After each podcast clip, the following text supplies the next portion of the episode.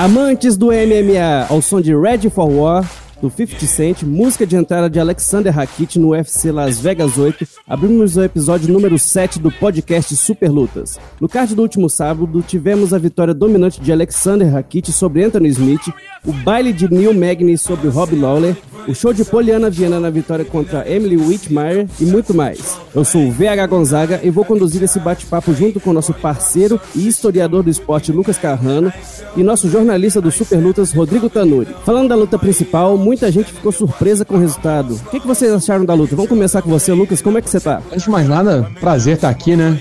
Com você, VH, também com o Tanuri, que é um grande amigo já de longa data.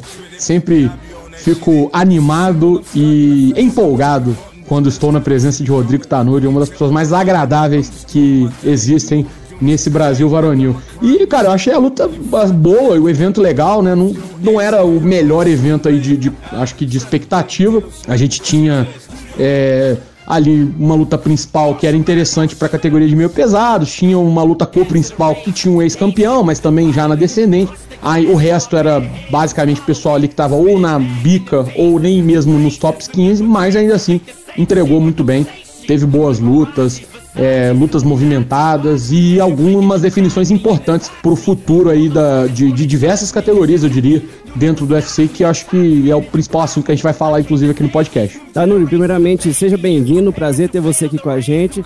É, falando da luta principal e também do evento como todo, o que, que você achou? Gostou do, do, do evento no final de semana? Fala VH, fala Carrano, pô, um prazer aqui, fico até muito tocado com essas palavras que o Carrano é, me saudou, então, muito obrigado mesmo, meu amigo, é um prazer falar de MMA agora aqui com vocês. E olha, VH, me surpreendeu sim. Porque você olhando o card inicial, não é muito animador. Não era muito animador esse evento. Porém, logo de cara, a gente já foi brindado com quatro finalizações, né? Então, assim, isso aí já meio que pegou os haters do evento, já meio que pelo contrapé. Mas assim, foi legal, é, já vem sendo, já vem acontecendo isso, né? De cards menores eles estão sim conseguindo aí pegar um pouquinho do holofote. Tem boas lutas, então essa porção preliminar, principalmente, me chamou até mais atenção nesse card. É, falando então da luta principal, é, ali a gente viu o Rakit dominando uma atuação assim não vamos falar perfeita porque nada na vida é perfeito, mas a gente teve ali uma atuação muito dominante sobre um cara que já disputou cinturão. O que, que vocês viram? O que, que a gente pode esperar do Rakit aí pro futuro? E logo depois da luta ele já pegou o microfone e pediu uma luta pelo cinturão. É para isso tudo mesmo ou ainda é cedo? Olha, cara, a categoria de, de meio pesados ela é um pouco, é, né, tá um pouquinho devastada, digamos assim, principalmente depois da saída e da, né, da abertura de mão aí do John Jones do título. Então ficou um vácuo de poder muito grande. Porque a gente tinha o John Jones, obviamente, que desde 2011 é um cara que tá na parte de cima da, da tabela, né, nos 93 quilos. Você teve o Daniel Cormier, que depois apareceu também e oscilou entre ser campeão enquanto o John Jones estava fazendo M, né, fora do, do, do octógono.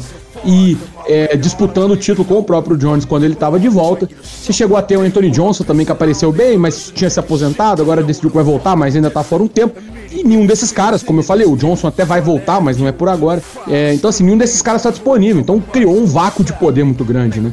E é aquela coisa, né? Não, não existe paz, existe a preparação da, própria, da próxima guerra. Então, o que os caras estão fazendo é justamente tentar se alinhar de alguma forma ali para aparecer. E o Rakit foi, é, eu diria, oportunista, né? Teve uma chance logo assim, foi a primeira grande luta da divisão depois da saída do Jones e ele já meteu o louco logo, né, cara? Ganhou de um cara duro que tá na parte de cima da tabela e já pediu o cinturão, que faz sentido, mesmo que ele não ganhar, pelo menos ele vai se posicionando ali com essas boas vitórias. Eu acredito que ele tem chance sim de, de ser o próximo desafiante de, do vencedor, né, de, de Blako, da, da luta do Blakovic. Não, e, e, eu vou te dizer uma coisa, VH e Carrano, eu fiquei até surpreso é, das muitas críticas que o Rakit recebeu por conta da luta não ter sido muito empolgante, né? Porque quando você pega esses dois, a gente espera uma batalha em pé insana.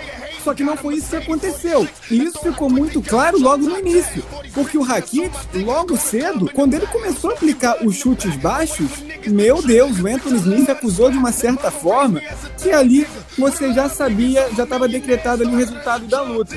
Só que aí entra aquela dose de, sabe, crítica exacerbada. Porque estão obrigando o Rakit a meio que dominar a luta e vencer por nocaute. Só que a gente sabe que no UFC não é assim que funciona. Todos os lutadores são muito duros. Inclusive o próprio Anthony Smith, né, que surpreendeu nos meio pesados. Ele acabou se tornando um top 5. Olha aí quem diria. Então, assim, foi uma vitória boa. A gente tem que lembrar que o Rakit estava vindo de derrota para o Osdemir. Ele, na coletiva, antes dessa luta, tinha prometido que teria uma performance dominante, sabe, que queria impressionar. A mim, pelo menos, ele impressionou, porque ele não deu brecha, só deu ele no combate realmente. Ele aproveitou esses três rounds e impressionou. E, do jeito que foi, se tivesse mais dois, eu acho que ele não estava cansado, não. Eu acho que ele conseguiria manter o mesmo ritmo. E no episódio da semana passada a gente comentou que o Anthony Smith precisava se recuperar de uma surra histórica. Acho que a gente pode colocar dessa forma. Ele sofreu pro Glover Teixeira em maio e a gente acabou vendo outra coisa, uma outra atuação dele abaixo da crítica, abaixo do que ele pode fazer. E depois também do evento, é, ele sugeriu que pode mudar de divisão de novo. O que, que, ele, que, que resta agora para eles? Acham que é uma boa? Olha, não sei o que o Tanuri acha, mas assim, se o Smith cons conseguir bater o, os 84 quilos de novo, né? Porque ele era um peso médio, é um cara não é muito alto para categoria, certamente tem porte físico. A gente sabe que é difícil é, subir de categoria e depois é, descer de novo. Nem sempre é tão fácil assim é, por conta da idade, enfim, o metabolismo vai abaixando, vai ficando o processo de corte de peso, vai ficando um pouco mais difícil, a menos que o cara perca massa magra, mas aí também não é muita vantagem. Então, assim, é, mas eu acredito que não seja o caso, só estou pontuando aqui alguns cenários que podem acontecer para não simplesmente falar, ah, não, é tranquilo e pronto, acabou. Mas ele tendo essa condição, né, fisiológica, digamos, de abaixar seria uma boa para ele, porque é uma categoria que ele fica da altura dos, dos grandes nomes. Você tem caras ali no que voltaram, né? Por exemplo, o próprio caso do Chris Weidman, que agora retornou, embora não, esteja, não seja exemplo de boa fase para ninguém, mas voltou para os médios. Ele é um cara que é, tem mais altura até do que, o, do que o Anthony Smith. Eu posso até confirmar essa informação aqui, mas eu tenho quase certeza que é mais alto sim. É, o Luke Rockhold, que eram caras que também vai voltar agora para UFC. Então, assim, você tem muitos é, pesos médios já que são muito altos, e nos, nos meio pesados você tem caras que são enormes. Então, assim, ele leva uma desvantagem física, tem dificuldade para entrar no raio de ação dos adversários. Ele conseguiu, enquanto pôde, contornar essas dificuldades naturais, mas chegou uma hora que parece que realmente bateu num teto ali. E é isso, né? O dano acumulado também não vai ajudando. Você tá ali bem ou mal, vai lutar com caras que batem 93 quilos, muitos deles vão estar tá com 107, às vezes até 110 quilos no dia da luta. Então, assim, o dano acumulado é muito maior. A pegada, o punch é muito, muito grande. Os caras de 84 já batem num peso que você não acredita, velho. E aí, assim, 93, peso pesado, é pior ainda. Então, acho que talvez seria uma boa para ele sim. É pelo menos fazer um teste, né? Ver se vai conseguir voltar bem e tal. E é um cara que eu acho que se descesse é, como tá vindo aqui de duas derrotas para dois tops no meio pesado, talvez se ele descer, ele até receba uma luta melhor. Se é que vocês me entendem, sabe? Se ele ficar no meio pesado, ele vai pegar alguém ou, talvez fora do ranking ou lá na, na rabeira. Se ele descer, às vezes eles dão ali um top 15 legal para ele, que dá para ele se posicionar bem de novo na categoria de baixo. Lembrando que a gente tem o Anthony Smith como se ele tivesse uma passagem muito ruim pelos médios. Não foi o caso. Ele no UFC só perdeu, se eu não me engano, para o César Mutante e pro Thiago Marreta. E aí logo depois ele começou a ascensão dele nos meio pesados. Só que foi um cara que impressionou muito mais por conta das vitórias sobre veteranos que já estavam mais para lá do que para cá, com todo respeito, né? Porque a gente lembra muito dos nocautes sobre o Hector Lombard, o Racha Evans, Maurício Shogun. Então, assim, é um cara, é um lutador que ele soube aproveitar muito bem o mau momento dos adversários. E agora Aqui, ele acusou o golpe de uma forma muito veemente. Por coletiva, ele falou: é, não, é, aqui eu sinto até frustração porque o Rakit é um adversário que eu sei que eu posso vencer. Só que ele é muito maior e mais forte do que eu. Ele, ele sabe, foi sincerão e explicou e justificou a derrota dessa forma. Ao mesmo tempo, ele também já adiantou que vai ter problemas quanto a esse corte que o Carrano mencionou, para atingir os 84 quilos novamente. Ele até pediu uma categoria intermediária, né? Mas a gente sabe que isso daí o Dana White é meio que contrário, né? E agora falando da luta co-principal, a gente tem que dar um mérito aqui pro Lucas Carrano, que na última semana reclamou muito que estava errando os resultados, mas agora acertou. Para quem não assistiu, não ouviu o último episódio, ele cravou que era a luta pro Neil Magny ganhar, que ele costuma ganhar de caras quando ele é colocado com caras de nome. Lucas, é, queria então que você comentasse sobre a luta. Pode comemorar aí. Como é que você viu a vitória do Magni dominante sobre o ex-campeão dos meio médios? E eu tava parecendo o Eurico Miranda, né? Acendi um charuto, é, porra, chamei um, botei um gato persa do lado do, do, do, meu sofá e fiquei acariciando ele enquanto bebia um uísque cowboy. Então eu tava dessa forma, me sentindo o maioral, o rei do crime, né? Porque eu tinha cravado aqui no episódio anterior. Não, mas falando sério, assim, é. Óbvio, né? A gente fala muita coisa que não acontece. É, não, não, não, tem mérito ou demérito nessas coisas, porque assim, a gente tenta fazer uma análise com base no que tem. Às vezes dá certo, às vezes não dá, é isso aí mesmo.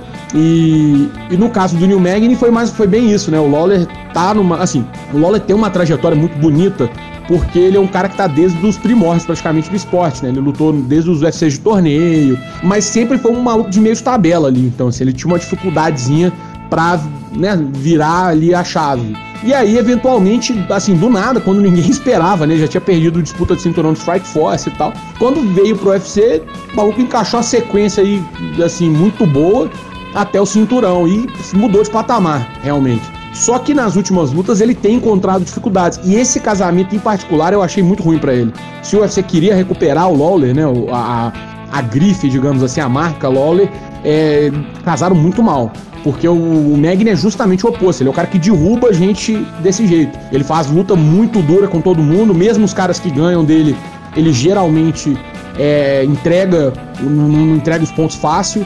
É, tem uma coisa que eu acho que é fundamental, não em qualquer esporte, cara, se não for na MMA, não, cara humilde. A, a humildade ela é importante para o aprendizado, né? Se ele vai lembrar que ele foi derrotado pelo Demian Maia, e aí o Damian deu um seminário, se eu não me engano, foi tipo uma semana ou duas semanas depois.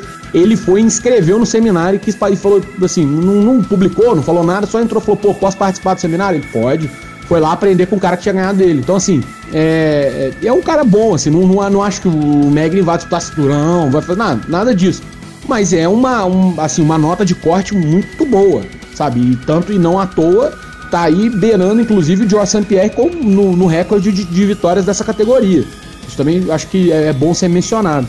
E aí deu ruim, né, cara? O Lawler já avariado, né, com o motor já quase precisando da, de passar na retífica e acabou sucumbindo aí a um cara que tem mais hoje, mais consistência do que o, o Ruthless, né? Não, e outra, e outra coisa também que impressiona, como o Carrano mencionou essa questão dos números, ele é o segundo que mais venceu na história dessa categoria, 17, né? O Jorge St-Pierre é o único que está acima com 19.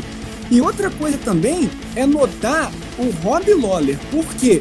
Eu não entendi até agora, sinceramente, o que ele tentou fazer no primeiro round.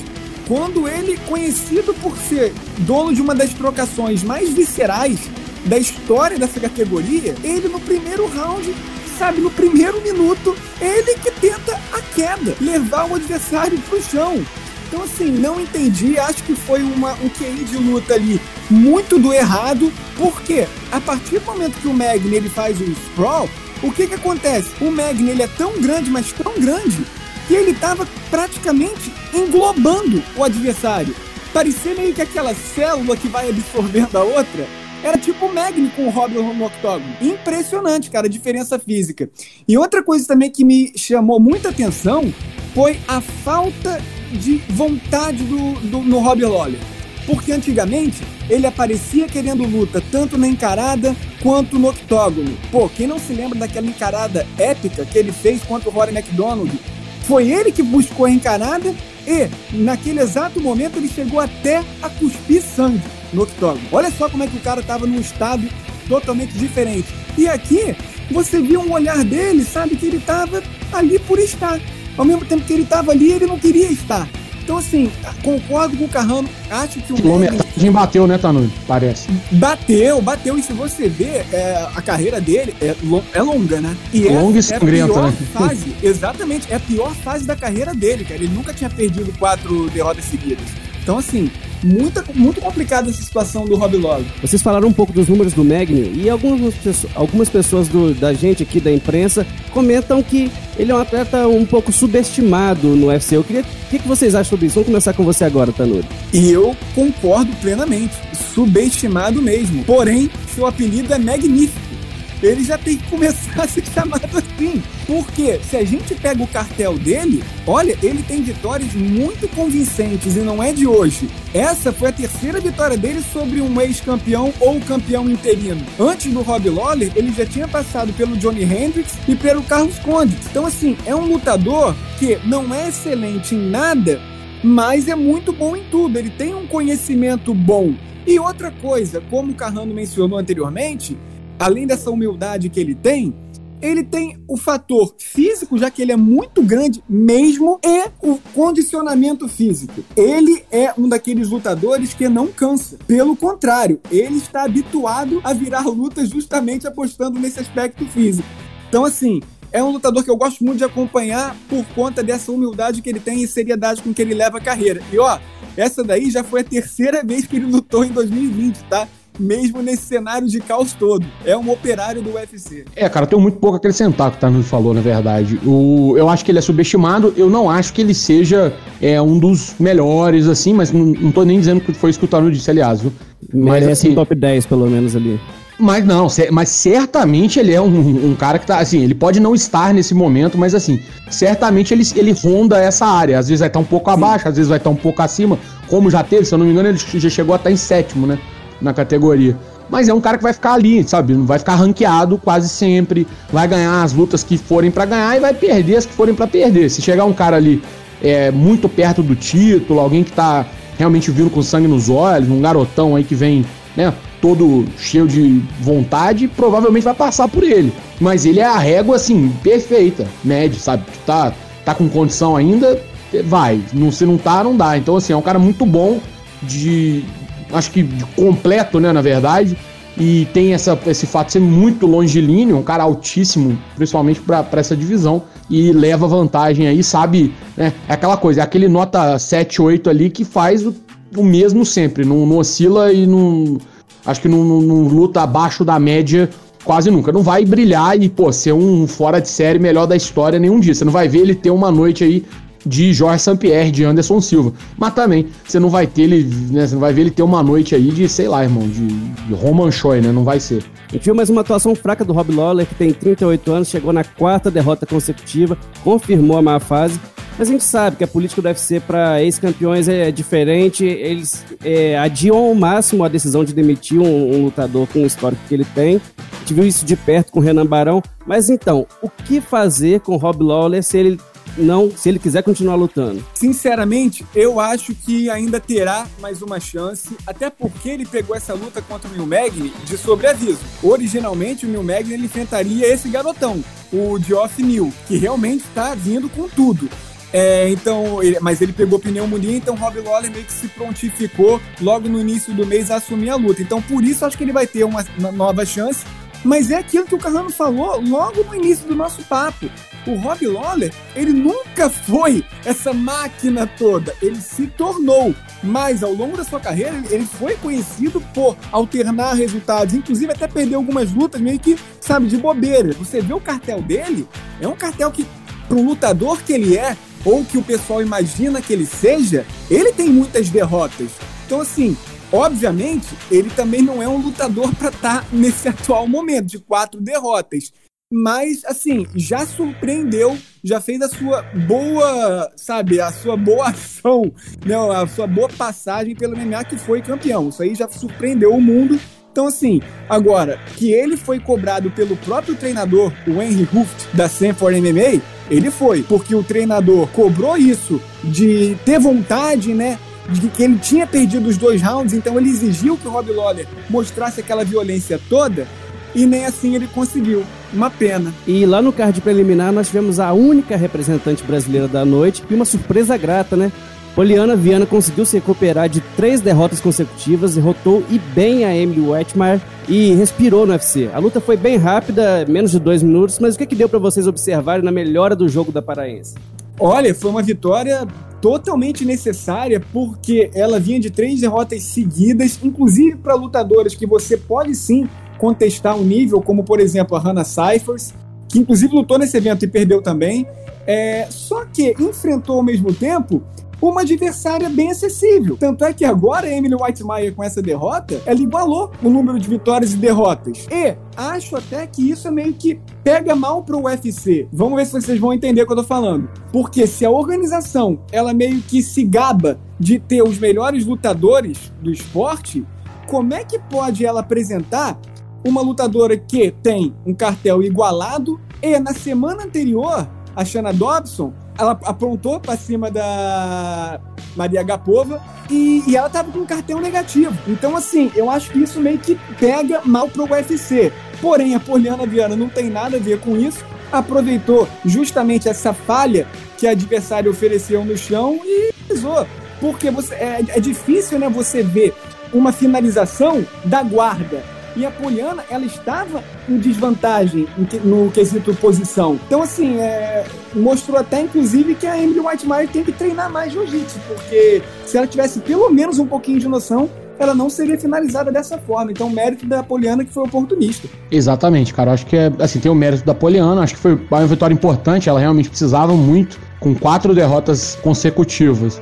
É, a última delas para uma menina que se tivesse perdido para ela, teria empatado ou zerado o cartel, né? Como foi o caso que aconteceu. Ela certamente enfrentaria aí o facão, né? Acho que é, era quase no-brainer que uma, mais uma derrota para ela significaria a demissão. Então salvou o emprego, pode. É, e aí, assim, mostrou algumas evoluções né, dentro do jogo. Vai ser importante ver isso contra uma adversária que represente um pouco mais de ameaça. Vai, obviamente, é, subir né, o nível de competição. Não acho que vai se manter pegando é, adversários desse nível, mas é, vai precisar também mostrar que não foi só um acidente de percurso, digamos assim. Não acho que tenha sido. Ela realmente parece. Você vê que mesmo nas derrotas ela não teve atuações piores. Eu acho que ela foi. Né, apesar de ir perdendo, perdendo, perdendo, ela não foi atuando pior, pior não. Então tem mostrado essa evolução que precisa seguir para as próximas lutas. Ou então, claro, é, acho que quatro derrotas em cinco lutas também não é muito Isso. melhor do que quatro, sabe, quatro derrotas seguidas. Então, assim, ela precisa de para pagar 3, 3, né, 0-3, ela vai precisar de ganhar pelo menos umas duas seguidas aí e ganhar bem, como ela já ganhou essa primeira. Antes de soar o gongo e encerrar esse round, vamos para o quadro Vale a Pena Lembrar de Novo, em que nosso historiador do esporte Lucas Carrano vai lembrar um fato importante ocorrido no mundo do MMA. No Vale a Pena Lembrar de Novo dessa semana, em colaboração com o historiador do esporte, eu, Lucas Carrano, vou trazer para você, ouvinte do podcast Super Lutas, um episódio que aconteceu no passado do MMA. Em uma semana como essa, mas em 2013, Anthony Showtime Pettis conquistava o cinturão dos leves do UFC. O norte-americano que havia sido campeão do extinto WSC, bateu justamente seu rival naquela histórica luta do Showtime Kick, em que ele subiu na grade e chutou a cabeça do adversário, que era Ben Henderson, desta forma então conquistando o título até 70 quilos do Ultimate. O triunfo na revanche, realizada no dia 31 de agosto em Milwaukee, nos Estados Unidos, veio por finalização, com uma chave de braço ainda no primeiro round. E é isso. Na próxima semana eu volto com outra história que marcou MMA nessa mesma semana, mas alguns anos atrás. That is a tight armbar. Tapped. Anthony Pettis is the UFC lightweight champion of the world. Voltamos para o segundo round para passar a régua no UFC Las Vegas 8. Foram programadas 11 lutas, mas uma acabou caindo de última hora depois que Ion Kutelaba testou positivo para a Covid-19 e foi retirado da aguardada revanche contra Magomed Ankalaev. Vamos passar os resultados do evento. Mallory Martin derrotou Hannah Cyphers por finalização no segundo round. Poliana Viana derrotou Emily Whitmire por finalização no primeiro round. Sean Brad derrotou Christian Aguilera por finalização no segundo round. Alex Cáceres derrotou Austin Springer por finalização no primeiro round. Zach Cummins derrotou Alessio de Chirico na decisão unânime dos juízes. Impa Kazanganai derrotou Mac Pitolo na decisão unânime dos juízes. Ricardo Lamas derrotou Biogel na decisão unânime dos juízes. Alexa Grasso derrotou Jin Yong Kim na decisão unânime dos juízes. Neil Magny derrotou Rob Lawler na decisão unânime dos juízes. Alexander Rakit derrotou Anthony Smith na decisão unânime dos juízes. Agora vamos para a nossa decisão dividida. Cada um dos nossos comentaristas escolherá um ponto de vista e tentará contrapor o de seu debatedor. Hoje a gente vai começar falando de um velho conhecido dos fãs do UFC, TJ Dillashaw. Ele está cumprindo suspensão por dois anos, que foi flagrado no exame antidoping no ano passado, e falou que quer voltar lutando direto pelo cinturão. Analisando o atleta que a gente viu no passado, que foi campeão dos galos, é, ele faria frente ao Peter Young? Outra coisa, é justo ele voltar direto pelo cinturão? É, cara, assim, pô, é injusto pra caramba, né? O maluco tomou dois anos aí por, de suspensão por conta de, de doping voltar disputando o cinturão. Que, que, que loucura é essa? Isso não existe, né?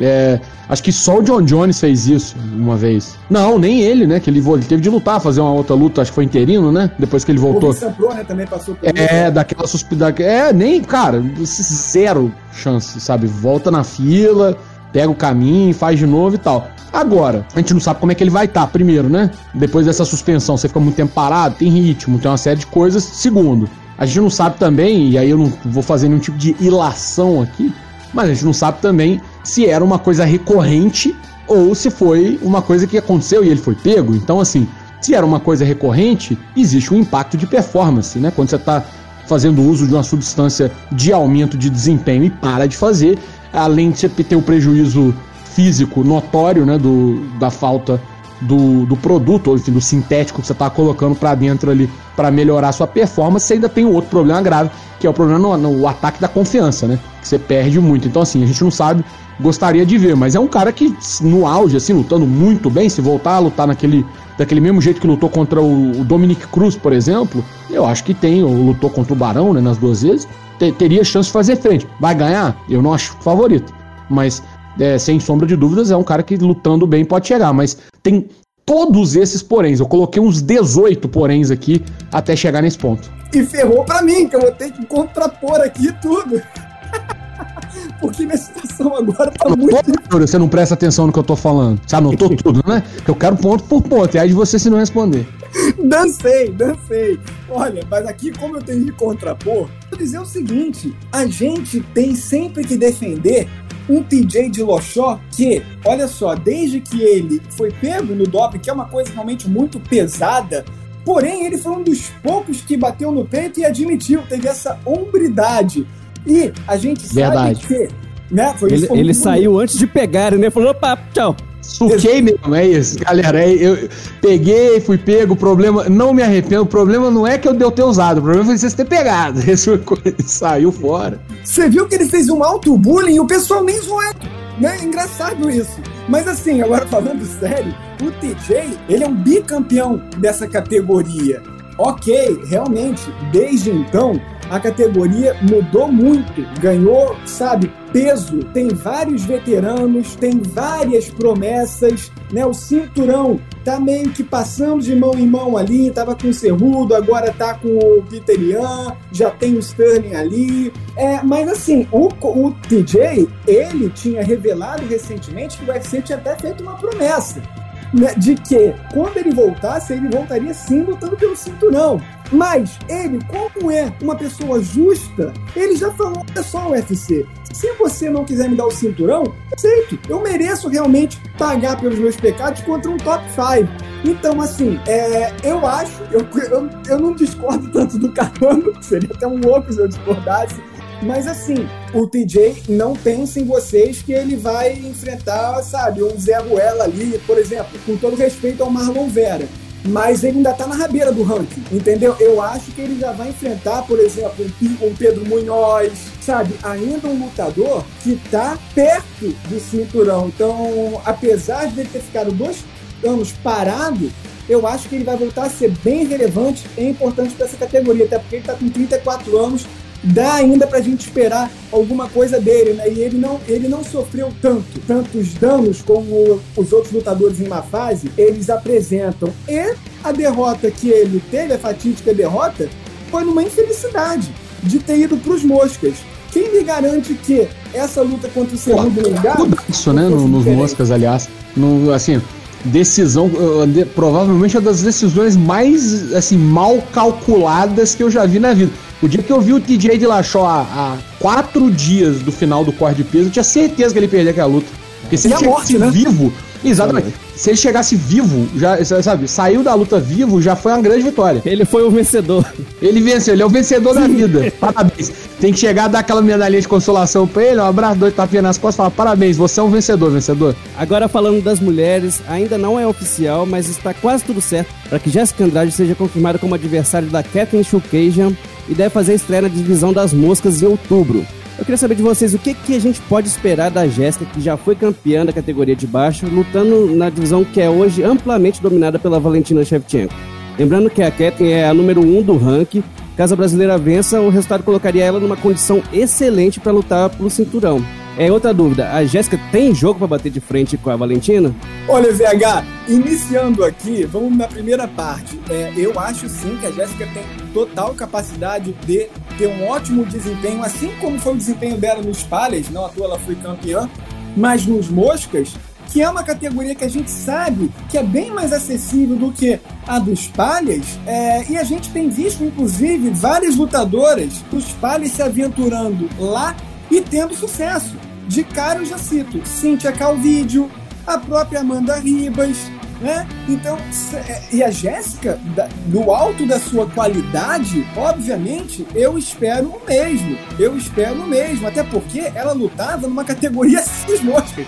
Ela era galo, então assim, é, era até discrepante, né? Essa categoria, eu acho até que ela vai estar numa no peso ideal Óbvio, ela vai ter a desvantagem de altura? Pô, com certeza. Mas quando ela não teve e agora nos moscas, ela vai ter o seu poder ainda mais elevado. E repito, contra adversárias que você pegando o top 15 não te causam espanto. Obviamente, tirando a campeã, que ali já é outro esquema. E eu até acho que essa luta que ela pegou contra a Caitlyn Schukager é mais complicada do que a que teria contra a Jessica Ai. Contra a Jessica Ai seria um passeio da nossa Jessica Andrade.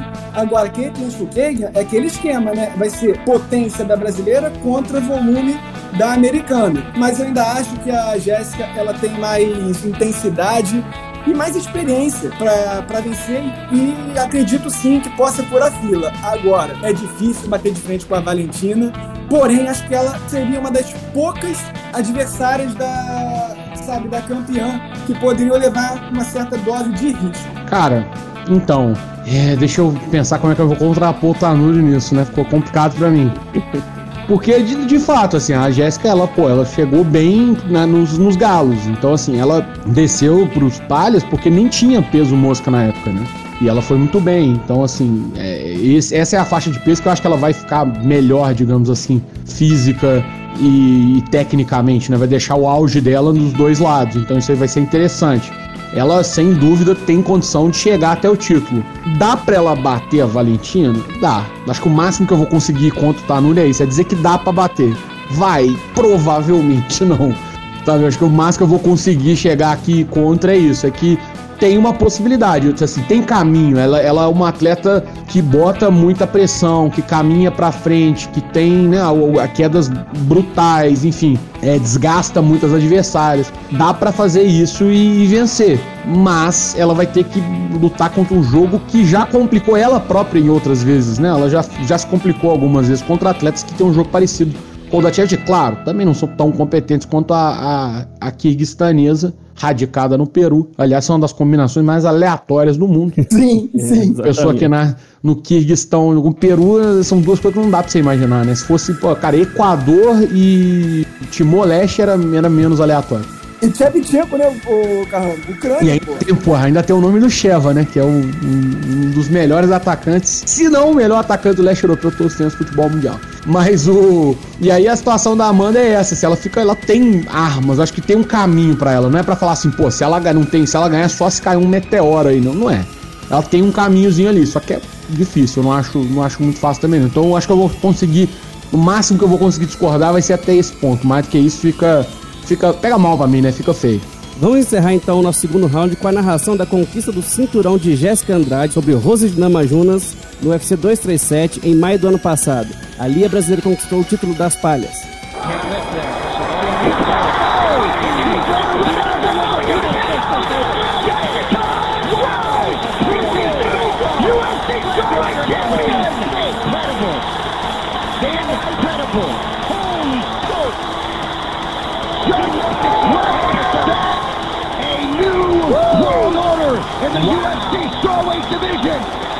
Voltamos para o terceiro e último round com uma prévia do UFC Las Vegas 9, que acontece no próximo sábado, dia 5 de setembro. Na luta principal, a gente vai ter o Brasil representado pelo Augusto Sakai, que vai para a luta mais importante da sua carreira até o momento. Ele vai enfrentar o veterano e lendário Alistair Overeem, e se vencer, vai encostar ali naquele bolo, que sonha com uma disputa de cinturão dos pesados. Qual é a expectativa para a luta? Qual é o palpite de vocês? Olha, é, fica muito complicado minha situação quando o Overeem está em pauta, porque eu confesso, Carrano sabe disso, que eu sou muito fã do nosso querido Alistair. É, e, ignorando esse meu lado fanboy, é, eu, eu acho sim que ele é um lutador dos mais completos dessa categoria, porque ele tem uma trocação, que eu não preciso dizer mais nada, o cara foi campeão do K1, né? Não é só chute, não é só soco, ele tem uma joelhada mortífera. É, e não só isso, ele também é um dos poucos pesados que, uma vez que a luta vá para o chão, ele consegue se sair muito bem. Ele tem diversas vitórias por finalização, além de ter também a experiência ao seu lado. Então eu acho que o Augusto Sakai ele vai ter uma, olha, um trabalho hercúleo para lidar com o Overeem, mesmo sendo um veterano, mesmo Sakai sendo mais jovem e até está em boa fase, mas a última atuação do Sakai não me deixou nada animado, inclusive foi uma, uma vitória bastante polêmica sobre o Ivanov. E, e, o Overeem, por sua vez, ah, o pessoal lembra muito daquela derrota no final que ele teve com o Jairzinho. Porém, esquece que na última luta, beleza, ele até sofreu uma blitz, né, do Walt Harris e conseguiu mostrar que seu queixo não está de todo acabado não, porque olha, em outros tempos ele teria ficado pelo caminho. E mostrou também que é de luta, porque finalizou, né, é, finalizou a luta no chão, ele explorou a área mais fraca do adversário. E antes do Jairzinho, ele estava vencendo o atleta do Suriname e venceu facilmente o Pavlovic e o Olinik. Então, assim, é um lutador que está muito focado nessa última corrida pelo cinturão e eu espero um nocaute dele, gente. Ousadíssimo. Cara, eu, eu acho o, o Overeem um pouco favorito também, pelos motivos acho que muito próximos que o Tanuri falou. Eu acho o Wolverine, ele, acho que as pessoas oscilam entre ter muito boa vontade com ele pelo nome que ele tem, que ele conquistou, obviamente, mas também de vez em quando, às vezes, subestimar ele. Acho que aquela fase que era totalmente virada no asteroide, né? Não era nem no esteroide, não era virada no asteroide que ele teve. Ele tava parecendo um meteoro de Pegasus, de tão... Então, assim, aquele momento ele foi um pouco complicado. Acho que é, acabou, é, fez danos, acho que muito grandes à imagem do, do Overeem. Ele ficou, é que eu falei, ele ficou entre a galera que lembra dele, que tem essa referência boa e, e às vezes tem uma boa vontade, e o pessoal que preocupa muito que ele vá, né, bate igual um leão, apanha igual um gatinho, que foi mais ou menos o que aconteceu naquela época. É, ele ficou um jogo, acho que ele tá um lutador bem mais inteligente ultimamente, assim, mais comedido, ganhou lutas importantes, lutas boas, acho que lutas que em outros momentos talvez ele até tivesse perdido. Então, assim, eu dou um leve favoritismo para o Alistair Overeem, mas eu acho que o Augusto Sakai tem condição sim. É, não vem de uma performance excelente, mas eu acho que tem também ali outras, né? Acho que tem um grupo a mostrar um pouco maior. Dá pra, pra gente ver o copo meio cheio em alguns pontos aí para ele dentro desse combate. Eu não me espantaria se ele vencesse, embora eu dê favoritismo aí pro holandês. É, holandês é, acho... difícil, né? Holandês, inglês, ele tem 232 nacionalidades. É igual o. Sim, sim. O. Tchevchenko. É, não, Tchevchenko e o Guerra Musashi, né? Que é tipo, é a reunião da ONU. Os três encontros é a reunião da ONU inteira já. Chegamos ao fim de mais uma edição do podcast Super Lutas. Eu queria agradecer ao Lucas e ao Tanuri pela participação. Valeu, VH, valeu, Tanuri. Pô, prazer estar aqui na companhia dos amigos, participar mais uma vez, galera do Super Lutas que tá ouvindo e a gente se vê na próxima. Um abraço. Eu também agradeço, VH, pô, obrigado aí pela recepção. Carrano também, um cara que eu já conheço aí há um certo tempo, um querido também. Manda um abraço também pro pessoal. Espero que a galera tenha gostado e tomara que eu volte aí mais vezes, né? É só chamar. Obrigado, um abraço. Valeu demais. E para vocês todos todos que chegaram até aqui, muito obrigado e na próxima semana tem mais. Um abraço!